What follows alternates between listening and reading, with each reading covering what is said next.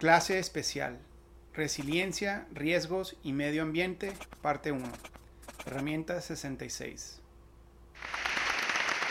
Hola, pues continuamos y ahora pasamos a este nuevo capítulo en el tema de pues, ciudades inteligentes y ciudades del futuro, que ahora pues, es el capítulo de resiliencia. Y sobre todo aquí vamos a enfocarnos mucho en resiliencia ambiental, pero muchos de los principios que vamos a platicar aplican para, para los conceptos de resiliencia en general. Entonces vamos a primero analizar un poco de la literatura alrededor de ese concepto de resiliencia que va a ser una de nuestras herramientas más poderosas para preparar a nuestras ciudades hacia el futuro, sobre todo en estas condiciones tan preocupantes que sobre todo muchos de ustedes que están en el campo ambiental eh, pues cada vez eh, más y más generan pasión entre estas nuevas generaciones. Eh, pero pues la palabra resiliencia. ¿Qué es la resiliencia y cómo se vincula a estos conceptos de medio ambiente y de riesgos? Que va a ser un fenómeno eh, que vamos a platicar mucho en esos temas. Pues primero que nada, el concepto de resiliencia, la capacidad de adaptarse a cambios, amenazas o a adversidad adaptarse. Aquí la palabra clave va a ser esa. Y ese es, una, es uno de los retos que, tenemos que considerar. Es que en, el debate internacional, en muchos de nuestros estudios ambientales y en mucho de nuestra energía eh, en tema ambiental a nivel local, hemos estado tratando de, de redirigir el impacto negativo que han tenido los humanos en el planeta o de prevenir ese impacto negativo en, el planeta y en el medio ambiente. Y ese ha sido mucho de nuestra discusión, sobre todo en el tema del calentamiento global, del cambio climático. O un gran, gran énfasis en cómo podemos hacerle a nivel global para dejar de tener ciertos eh, impactos negativos en cosas que pueden amenazar al planeta entero. Y, y es muy desafortunado. Y, y para mí lo voy a plantear de esta manera, que es parte de lo que van a ver y que hemos reiterado en todo, en todo el diplomado, en todas las clases, es que es, un, es, una, es un enfoque muy desafortunado porque es un gran desperdicio de energía y aparte no trata em, lo, lo, básico de cómo vamos a adaptarnos nosotros ante algunas cosas que son honestamente inevitables. Entonces, porque esto no, más allá de ser algo pesimista ni, ni, un eh, análisis profundo sobre temas globales o, internacionales que vamos a estar tratando de también platicar en, algunas de las clases complementarias al diplomado. Pero más allá de eso, lo digo como, una, como un desperdicio de energía o un desperdicio de enfoque, porque hay muchas cosas que podemos estar haciendo nosotros en nuestra ciudad para prepararnos ya sea si vamos por un camino o si vamos por otro. Y esto es un poco contrario al discurso internacional, porque el discurso internacional está tan comprometido con, evitar uno de esos caminos, que es el calentamiento o son ciertos impactos ambientales negativos globales, y está tan comprometido con ese camino que no quiere platicar de las alternativas, porque siente que entonces su estrategia va a quedar, eh, pues, a lo mejor amenazada. El, concepto de, poder asustarnos suficiente como para sacrificar mucha de nuestra autonomía local y mucha de nuestra eh, esperanza incluso para, para que una organización internacional o una serie de acuerdos internacionales sean los únicos que nos regresen esperanza, pues es parte de la estrategia de comunicación o de relaciones públicas que, que han estado emprendiendo. Eh, y, tendrán sus razones y tendrá su utilidad y el, objetivo de eso no es cuestionar eh, esa, esa filosofía. El objetivo es platicar sobre el segundo camino. El segundo camino que a mí me da mucha más esperanza y me motiva mucho más porque no asume que no podamos también hacer cosas globales eh, para mejorar el medio ambiente y para mejorar las condiciones de, los, de, de, la humanidad y, y, la prosperidad humana en general a nivel planeta no, no es, no es eh, exclusivo eh, lo que vamos a platicar hoy de, esa otra estrategia. Pero, pero esa estrategia, y por eso me motiva a mí, porque esta depende 100% de nosotros. Esto no es algo que vamos a tener que convencer a otras ciudades o a otros países o a eh, incluso imponer debates ideológicos que resulten en que mitad de la población quede con coraje porque no le hiciste caso, porque vas en contra de sus prioridades, que es parte del debate internacional de cambio, climático, es poder eh, eventualmente obtener poder eh, y, poder imponer una serie de políticas y regulaciones ambientales, eh, le guste a quien le guste, entendiendo que la mitad del planeta o un porcentaje muy grande nunca las van a aceptar y, para los que están promoviéndose a nivel internacional no importa porque es un juego de poderes. Pues aquí estamos diciendo que esas complejidades y esos juegos de poder no tenemos que preocuparnos de ellos porque aquí no, no van a ocurrir. En el segundo camino eh, vamos a platicar de todo lo que podemos hacer en nuestra ciudad para adaptarnos con soluciones prácticas, con, con infraestructura, con política, y con regulaciones también, claro, ¿por qué no? Eh, pero muy prácticas, de manera que todos en la ciudad estén contentos con ellas eh, y que no dependan de si el, mundo va a cambiar o no va a cambiar, el, clima va a cambiar o no va a cambiar, si, esto o lo otro va a pasar. Y, que también no implican que nadie sacrifique su manera de ganarse la vida o los costos o tener que absorber costos de vida eh, pues más prohibitivos, que es lo que muchas veces a nivel internacional se, impulsa con regulaciones a, las energías fósiles y con todo este tipo de regulaciones que van a afectar muchísimo el bolsillo de la familia de a pie. Bueno, aquí eso no nos vamos a evitar. Y, regreso ahora sí, ¿de qué estamos hablando? Que es la resiliencia. De nuevo, es la capacidad de adaptarse a cambios, amenazas o adversidad.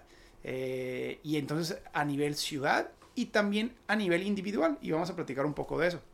Pero la capacidad de, adaptarse, o sea, es, en vez de ver estas amenazas em, como, como, una, como fenómenos que nos van a eh, reducir la esperanza que tenemos en vivir una vida positiva y darle mejor vida a, nuestras, a nuestros hijos o a las siguientes generaciones.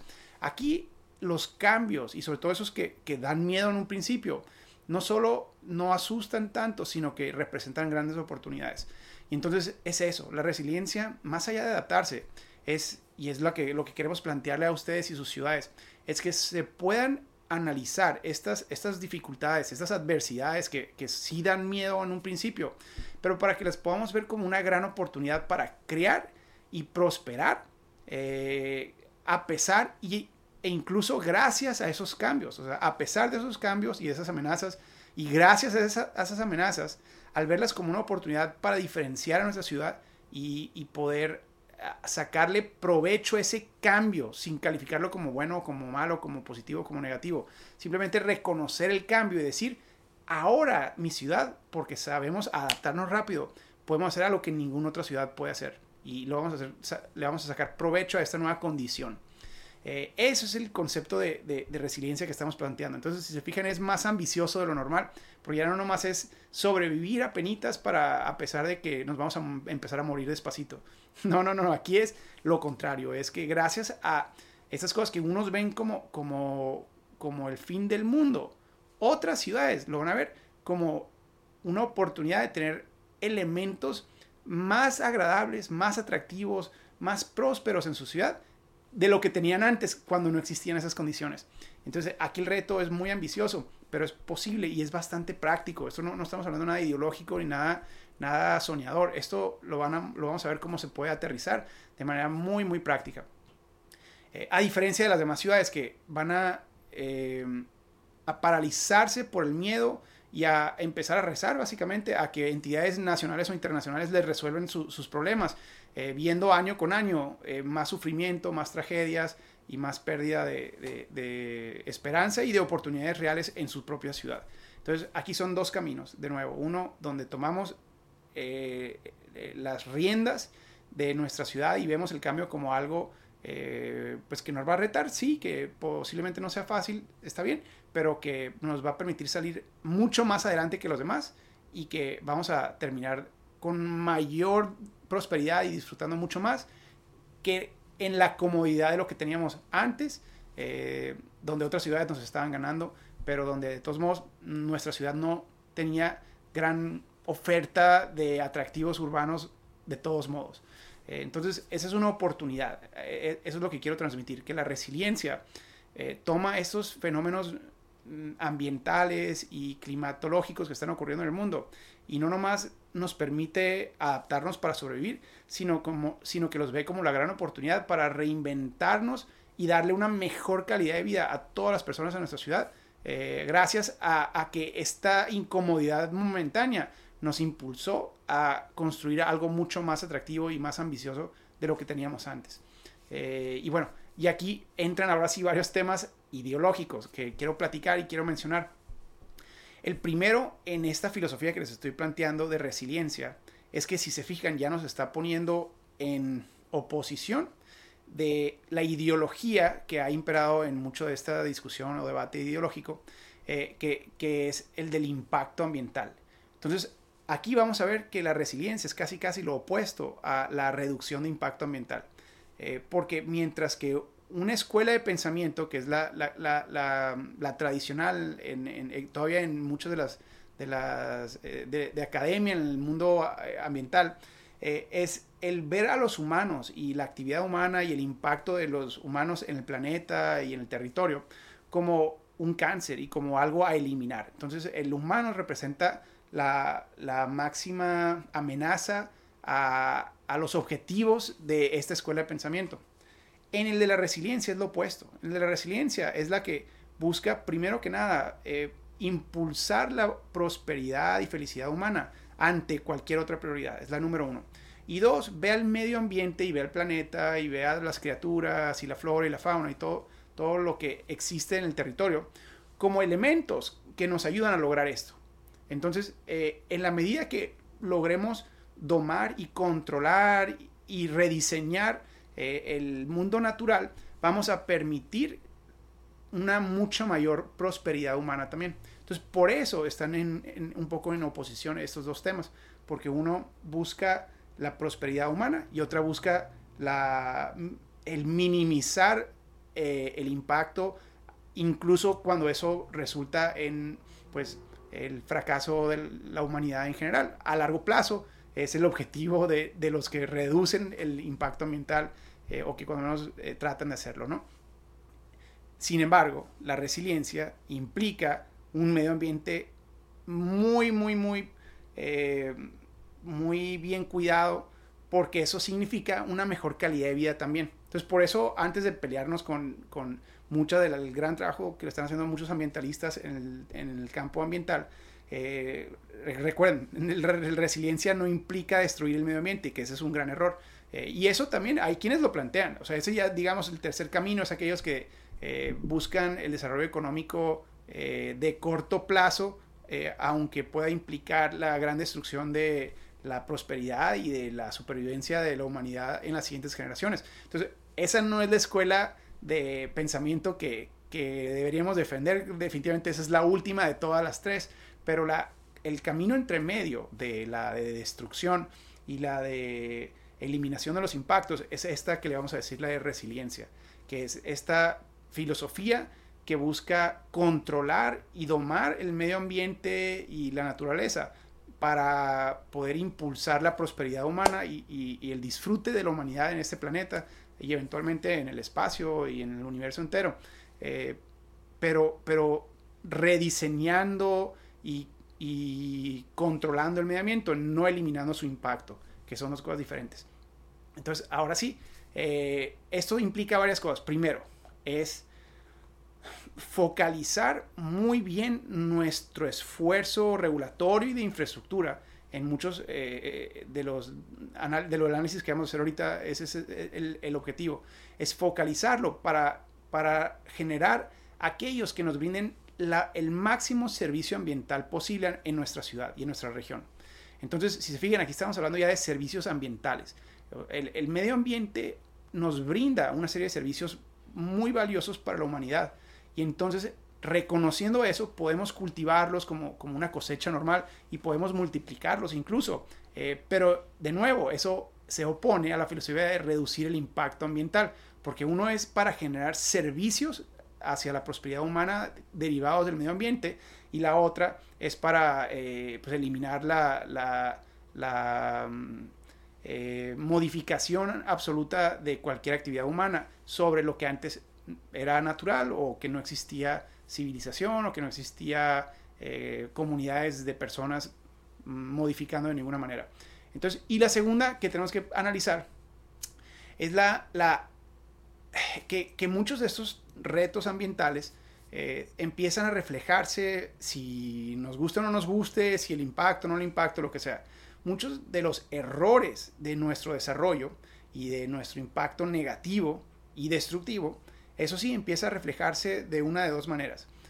En una manera, eh, en nuestra ciudad empezamos a ver que la ciudad eh, sufre shocks agudos, que es lo, lo que le vamos a decir shocks agudos, que son los desastres naturales. Entonces, cuando no hacemos algo bien y generamos un impacto que es eh, negligente, eventualmente pues cuesta vidas humanas y cuesta gran pérdida de patrimonio y de, y de propiedad este, debido a la falta de... Eh, a la negligencia, debido a la negligencia en nuestro desarrollo. Entonces, eso ya tiene consecuencias negativas en contra de la prosperidad humana y en contra de la prosperidad de la ciudad que tenemos que eliminar, número uno. Y número dos, que genera estrés ambiental. Y el estrés ambiental es aquello que a lo mejor en un principio es tolerable, pero que eventualmente nos va complicando un poquito más y más y más la prosperidad y el disfrute de nuestra comunidad. Entonces, ambos tienen una consecuencia negativa para, la, para, la, para el humanismo que estamos planteando. Este, por eso vamos a tratar de analizar desde la resiliencia cómo eliminar y reducir esos dos caminos negativos. Uno, que es eh, de emergencias, que en un día ocasiona caos y genera noticia. Y el otro, que como que hace noticia así perdida entre, entre, entre las notas en el periódico, pero que nadie pela hasta que es demasiado tarde, años o décadas después, y que ya realmente nos acostumbramos. Entonces, si se fijan, bueno, esto nace del programa de 100 ciudades resilientes, eh, no sé si conocieron ese programa, eh, fue muy interesante mientras este, estuvo trabajando en muchas ciudades alrededor del mundo, pero diferencia estos dos conceptos, el de estrés crónico y el de shocks agudos. Eh, estrés crónico es el que nos referimos ahorita, aquellos elementos ambientales que empiezan a afectarnos negativamente, pero, pero muy lento. de hecho, si, se, si lo analizan, es como un sapo, la metáfora y el símbolo del sapo en un balde de, agua, sapo o rana, adentro de un balde de agua que empiezan a calentar el agua y pues realmente se empieza, nunca se da cuenta que se está calentando porque se está acostumbrando, hasta que de repente es demasiado tarde y se muere el sapo y nunca se dio cuenta que estaba en peligro su vida o no suficiente como para, para brincar, porque a diferencia de si echan un sapo en un balde de agua hirviendo o caliente, brinca, el, dolor lo, lo asusta y brinca y se sale. Bueno, ese es ese es el reto del estrés crónico. Y en el tema de resiliencia es uno de los componentes que tenemos que poder eh, resolver para no resultar muertos como el sapo en el balde de agua hirviendo. Pero luego el, shock agudo es este que platicamos ahorita, los desastres naturales. Son esos fenómenos que en un solo evento, eh, debido a un malo proyecto, si quieren, o a lo mejor y por una serie de, de eh, errores de planeación o de desarrollo que de repente un par de años después, en un evento, en un gran evento, nos demuestran que había algo que no habíamos visto en nuestro desarrollo y que ahora puso en riesgo y posiblemente en una tragedia la vida de miles o de cientos o decenas de personas en la ciudad. Entonces, eso es los huracanes, eh, las inundaciones que se dan cada 100 años, son eventos muy, muy eh, muy eh, trágicos, casi siempre. Eh, entonces los dos, estrés crónico y shocks agudos, son dos elementos que, derivan de esta filosofía de las ciudades resilientes que vamos a estar analizando. Y luego, eh, pues bueno, el, el, tema de la resiliencia, ahora sí, ¿cómo lo enfrentamos? ¿Cómo eliminamos o cómo minimizamos estos dos, estas dos amenazas? Porque ambas son amenazas a la prosperidad de la gente que vive en una ciudad u otra. Entonces aquí vamos a hablar mucho del tema de prevención y mitigación de riesgos, eh, tanto de los shocks agudos como del estrés crónico que eventualmente se convierte irreparable. Porque ese es el problema, el, estrés, si se fijan vamos a hablar un poco de ello, pero el estrés no siempre es algo negativo, el poner en estrés un sistema que por eso les planteo que mucho de lo que esta filosofía nos, presenta hoy es que debido a esos dolorcitos eh, estamos por primera vez en décadas reconsiderando lo que estamos dispuestos a hacer. Entonces el estrés en sí no es algo nativo. El problema es cuando ese estrés genera daño irreparable, así como en cualquier organismo eh, y en el cuerpo humano, incluso en una ciudad también. El problema es que eventualmente ese estrés puede resultar en el gran fracaso de una ciudad entera. Entonces ambos, el shock agudo y el estrés crónico, vamos a tratar de eliminarlo con esta filosofía que, que planteamos de prevención y mitigación de riesgos. Entonces, para los que no están en el mundo de la planeación urbana, es un tema que ahora está eh, pues cobrando vida en regulación, en leyes, en reformas, como una de las grandes prioridades de la planeación. Ya platicamos mucho en esto en los cursos introductorios, en el de reforma urbana, eh, pero aquí vamos a entrar un poco a, algunas herramientas y soluciones técnicas al respecto. Pero entonces aquí, cuando hablamos de mitigación, la palabra mitigar eh, es, va a ser nuestra gran herramienta, nuestro, nuestro, nuestro escudo en, en, esta filosofía de resiliencia que estamos platicando. Y entonces aquí lo que estamos hablando es que es mitigar, reducir las condiciones de vulnerabilidad o la exposición a las amenazas de las comunidades y su infraestructura. Esa es la definición ¿no? de, de, mitigar, eh, de mitigación.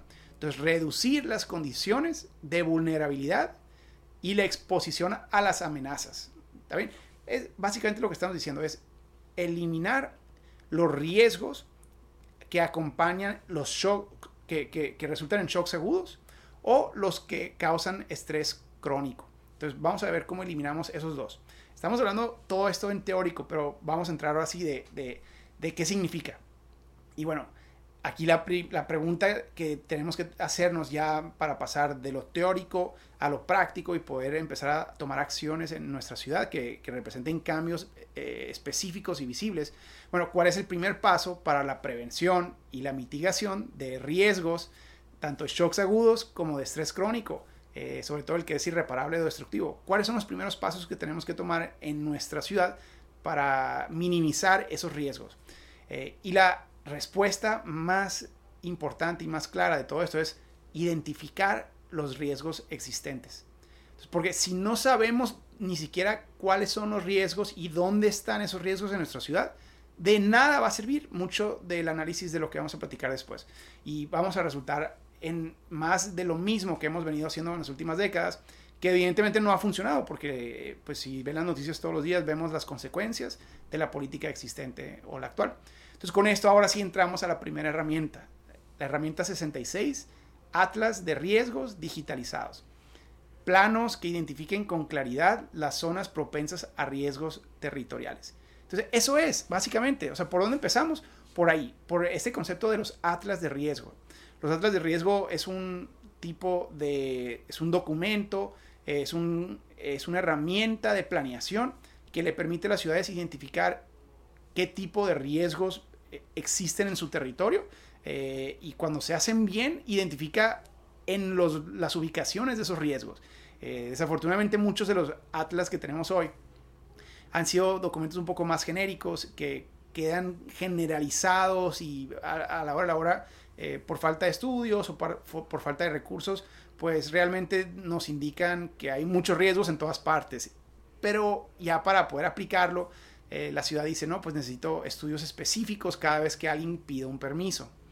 Y eso es muy, muy complejo y muy prohibitivo porque entonces le imponemos hasta al que va a construir una tiendita eh, requisitos de estudios que cuestan mucho. El poder contratar un especialista que analice el subsuelo para todos los que quieran poner una tiendita en la ciudad. Eh, y ese especialista, el costo de ese especialista es más que el costo de entero de inversión de lo que esa persona quería hacer en su negocio, pues realmente eso ya deja obsoleto el poder emprender o construir cualquier cosa en el territorio. Por eso estos atlas eh, que, que, están genéricos o desactualizados, pues ya sirven muy poco porque no nos facilitan este proceso de gestión de riesgos que estamos tratando de impulsar. Entonces, por eso, primero, para poder entender cómo, cómo hacer algo diferente, tenemos que hacer este concepto de los, de los atlas de riesgos digitalizados. entendiendo exactamente cuáles son los riesgos que amenaza a nuestra ciudad, zona por zona, y entre más específicos podamos ser mejor. O sea, entre más podamos precisar hasta qué, eh, hasta qué lugar se, se, genera un riesgo debido a este tipo de riesgo, eh, hasta qué calle, hasta qué manzana, hasta qué cerco, o el poder demarcar claramente en un plano, primero, antes de poder hacerlo físicamente, en un plano digital, pues va a ser maravilloso. Y más que tenemos tecnología que ya nos va a dar acceso a que en el momento que lo digitalicemos, tenemos mm, herramientas de, GIS, de, geoespaciales em, maravillosas que nos permiten mapear cosas con una precisión increíble, o sea, con, con, pulgadas de precisión. Y eso, pues, no nomás para, para eh, marcar divisiones de propiedades de una persona con su vecino y dónde está el límite de la propiedad de uno y todo eso. Pero en este caso, pues para marcar hasta dónde exactamente o más o menos llega eh, cada riesgo eh, de los que estamos analizando que amenazan a nuestra ciudad. bueno, entonces, ¿qué hacemos? Digamos, tenemos estos riesgos y si vamos a evitar el, camino de simplemente regular toda la ciudad para que todos saquen estudios, que es lo que dijimos ahorita, eh, bueno, que, ojo, parte del problema de ese modelo, del modelo de, de, simplemente asumir que toda la ciudad está expuesta a todos los riesgos, es que uno, no nomás el emprendimiento, que es por donde empecé ahorita, porque es donde más se puede analizar, pero dos, la vivienda, o sea, el impacto que tiene en el precio de la vivienda. Cuando le exigimos gran cantidad de estudios a todos. Es, es prohibitivo, es, realmente eh, negativo, sobre todo si no es necesario. vamos a ver que hay ciudades donde no les queda otra porque están en un lugar eh, que nunca debieron haberse puesto. Pero aunque crean que su ciudad sea esa, es probable que no lo sea. Es, es eh, muy, muy raro estar en una situación de esas.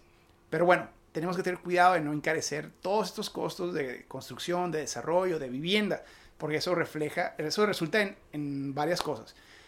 La peor de todas es que resulta en más informalidad. Y de nuevo, la amenaza más grande para el desarrollo y para el futuro de una ciudad y para todas estas herramientas que hemos estado platicando.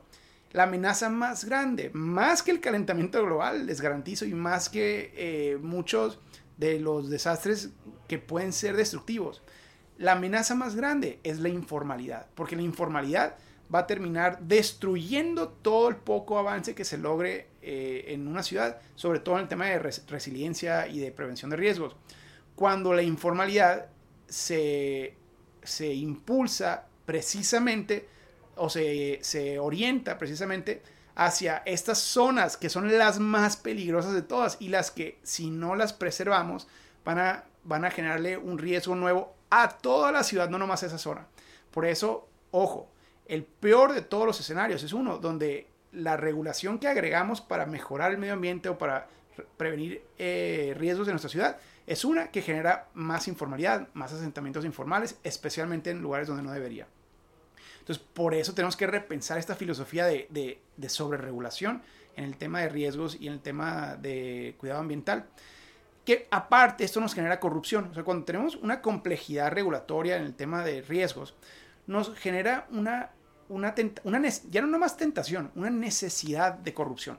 Porque entonces ahora resulta que todos los desarrolladores están confundidos de dónde pueden comprar para construir, qué tipo de construcción se puede en terreno.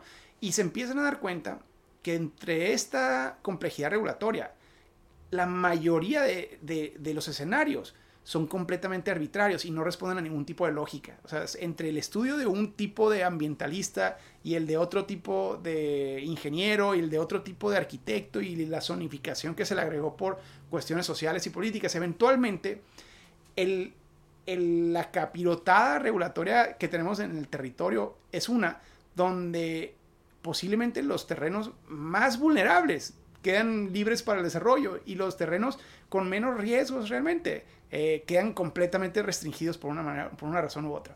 Entonces, cuando se dan cuenta de eso los desarrolladores y se da cuenta también el planificador, que pues él no hizo todas las regulaciones, a él lo contrataron esta administración y la administración pasada es la que hizo las regulaciones o las cinco anteriores, pues entonces dices, híjole, ¿sabes qué?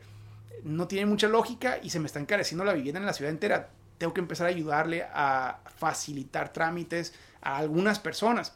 Y ahí es donde empezamos a generar esos problemas, porque ahora ya se acabó la posibilidad de prevenir riesgos, eh, sobre todo los riesgos más importantes, porque ya no sabemos dónde están los riesgos más importantes en la ciudad. Ese es el peor de todos los escenarios y ese es el escenario que se encuentra la mayoría de nuestras ciudades hoy. Un escenario arbitrario donde los riesgos más, eh, más preocupantes no los tenemos bien identificados y entonces ni siquiera esos estamos logrando prevenir o mitigar en nuestro esfuerzo de desarrollo y de planeación.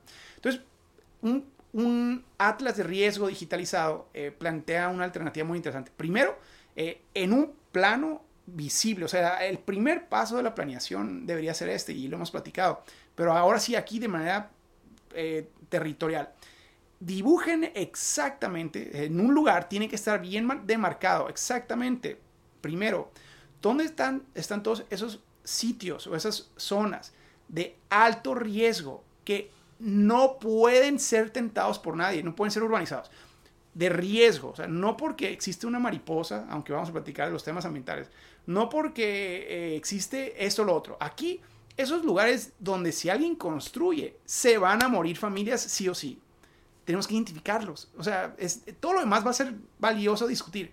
Pero en un plano, el primero decir, esto es rojo, esto es rojo y esto es rojo, porque si alguien se me instala aquí eh, sin querer o, sin saber o por cualquier razón, se me va a morir gente y no podemos dejar que eso ocurra. Entonces, eso tiene que estar en un plano y esos lugares van a ser no urbanizables, es decir, no, esos sitios a lo mejor existe una manera de, mitigar el riesgo, que vamos a, platicar más de eso en un futuro. A lo mejor y con ciertas técnicas constructivas, eh, y hay unas muy creativas donde puedes poner a lo mejor y eh, casas flotantes en el caso de una inundación o no qué sé yo, a lo mejor casas flotantes con gravedad o que, que vuelan, algo, no sé. O sea, pudiera hacerse algo que, que, permita eh, que el desarrollo mitigue esos, esas muertes que estamos prediciendo si no se hace nada. Sí, existen técnicas constructivas, pero lo que estamos diciendo aquí es que estas zonas son de tan alto riesgo que no queremos correr el riesgo, punto. Se acabó la conversación y vamos a platicar más de eso después. Esto, no se imaginan la cantidad de vidas que va a salvar una ciudad y la, la prosperidad ambiental que esto va a generar. Y ahorita entramos a ese tema en las siguientes herramientas, pero al poder focalizar nuestra energía de preservación y de protección en estos sitios específicos, nos va a dar una de las herramientas más importantes. Y esa tiene que estar mapeada en un atlas de riesgo enfocado en ese tema.